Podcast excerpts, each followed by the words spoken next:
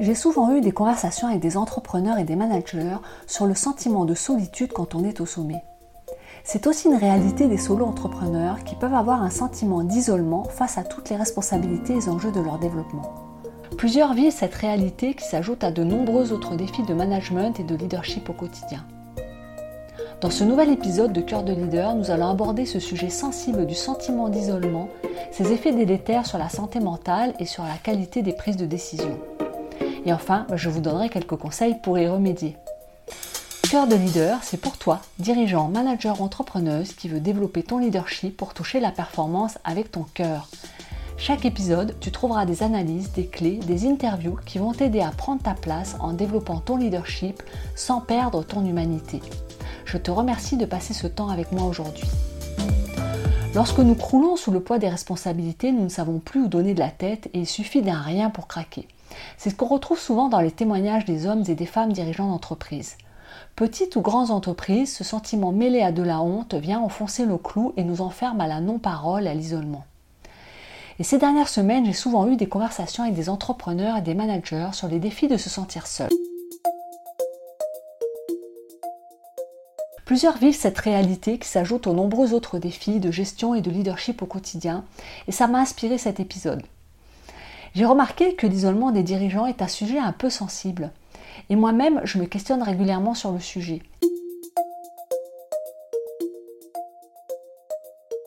Une étude BPI France de 2016 met en évidence que 45% des dirigeants ressentent un sentiment d'isolement. Et je suis toujours surprise de constater à quel point nous avons peur de montrer notre vulnérabilité et notre humanisme. C'est notamment le cas lorsque nous prenons des responsabilités d'une équipe ou d'un projet. Et c'est comme si soudainement nous devenions une sorte de demi-dieu. C'est comme si nous avions l'obligation d'avoir toutes les réponses et les solutions aux problèmes et les défis de tout le monde. C'est comme si à partir de maintenant, à partir de cette seconde où nous avons la responsabilité, nous ne pouvions compter que sur nous-mêmes.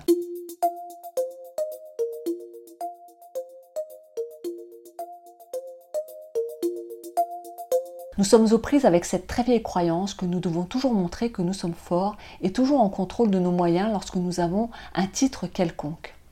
Et jusqu'à récemment, c'était encore très mal perçu de démontrer ses émotions, ses hésitations et ses doutes sur le lieu de travail. Et je vous avoue que moi aussi, hein, j'ai connu ce sentiment de solitude dans mes fonctions de manager. J'avais besoin de parler de ce que je vivais, de partager mes doutes, mes questionnements. Et comme souvent, la compétition était très présente dans les organisations. Je sentais parfois la peur de ne pas être à la hauteur et la honte de ressentir cette émotion que je percevais comme une faiblesse. Pourtant, cette façon d'être amène beaucoup plus de problèmes à moyen et à long terme et les coûts associés à l'isolement sont beaucoup plus élevés que ce que l'on peut imaginer. D'après une étude dirigée par John Cacioppo, psychologue à l'Université de Chicago, la solitude serait néfaste pour la santé et augmenterait le risque de mortalité prématurée de 14%. Cette enquête se concentre plus sur les effets physiologiques et non psychologiques de l'isolement social. Elle montre ainsi que les personnes qui souffrent de solitude auraient tendance à tomber plus facilement malades que les autres. Par ailleurs, lorsque nous nous isolons, nous perdons souvent de vue la vision d'ensemble, la clairvoyance et l'objectivité nécessaires pour prendre les meilleures décisions. Nous restons avec nos propres croyances, nos émotions, nos peurs, nos valeurs et notre expérience passée. Mais même si nous sommes excellents dans notre domaine, hein, ça n'a rien à voir avec la qualité de notre valeur. Cette posture d'isolement, elle, va nous limiter. On va tourner en rond. Elle va nous faire prendre toujours le même genre de décision. Vous voyez un petit peu à quoi je, fais référence, je suis sûre que ça vous parle tout ça. Le sentiment de solitude peut avoir un impact sur notre estime de soi et réciproquement, une faible estime de soi peut amener un sentiment d'isolement.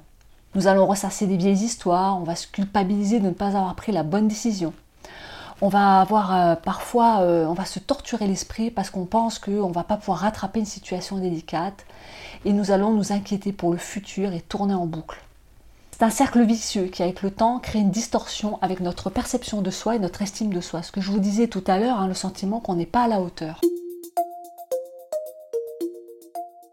Alors je ne sais pas pour vous, mais pour moi, partager mes doutes, mes questionnements, me confier, ça m'a permis d'avoir un regard juste sur des situations qui étaient parfois anxiogènes.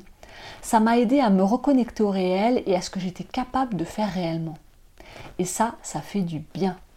Car non, la solitude du dirigeant n'est pas la contrepartie inévitable du pouvoir. Pour en sortir, il faut miser sur un accompagnement et une stratégie hautement collaborative. Alors halte à la toute-puissance qui donne au début la sensation vertigineuse mais éphémère d'être clairvoyant et autosatisfait. Ce leurre qui prend naissance dans le manque de discernement sur soi et son, son rapport à l'autre va vous mener tout droit au burn-out. Comme le dit Herbert von Karajan, l'art de diriger consiste à savoir abandonner la baguette pour ne pas gêner l'orchestre.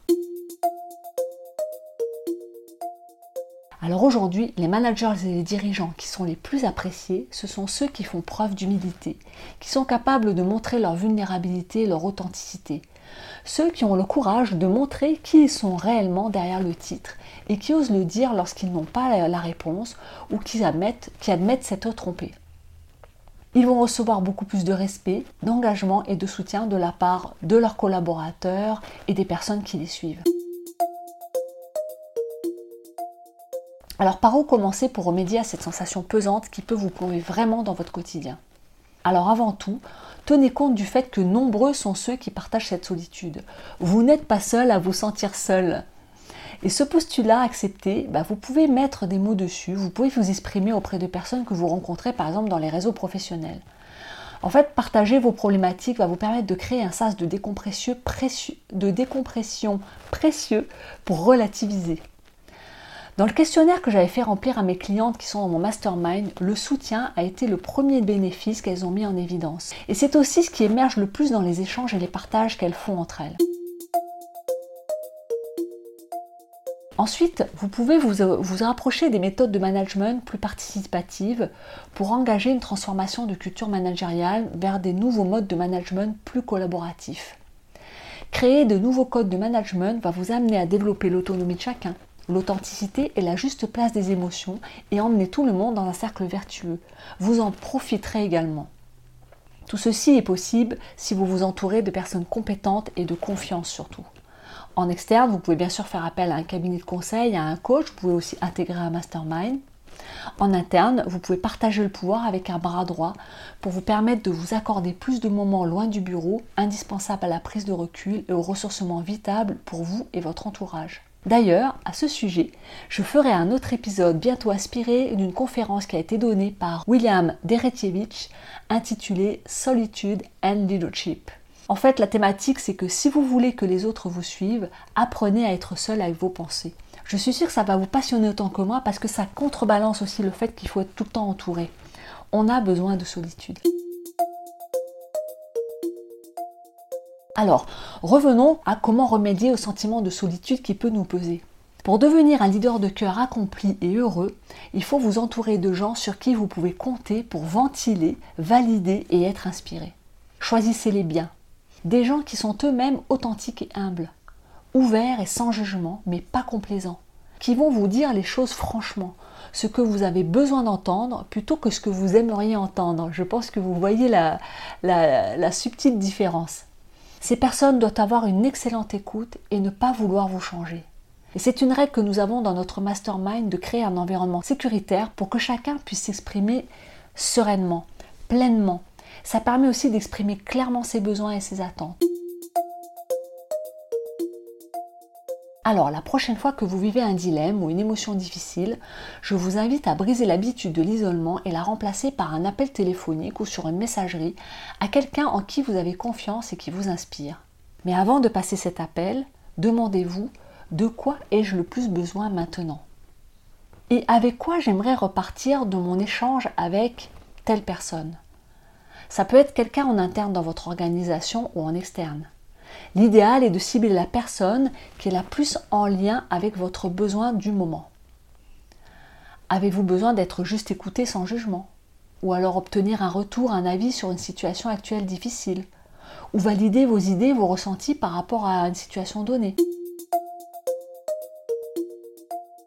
Pour finir, je vous invite à créer un cercle de personnes ressources sur qui vous pouvez compter pour vous sentir soutenu, encouragé et guidé dans vos défis. Moi, c'est ce que j'ai fait dans les organisations où j'ai travaillé. J'ai mis en place un petit cercle avec qui je pouvais vraiment échanger quand je me sentais pas bien. Ça m'a vraiment aidé à, tenir dans des situations très très délicates. J'espère que cet épisode vous aura apporté des pistes pour vous sentir mieux entouré et plus fort pour vous sentir bien dans votre peau de leader. Vous avez mes coordonnées dans la description de l'épisode pour en parler, ou sinon laissez-moi un commentaire ou un avis 5 étoiles si cet épisode vous a plu. Alors toi qui veux développer ton leadership pour toucher la performance avec ton cœur, on se retrouve la semaine prochaine.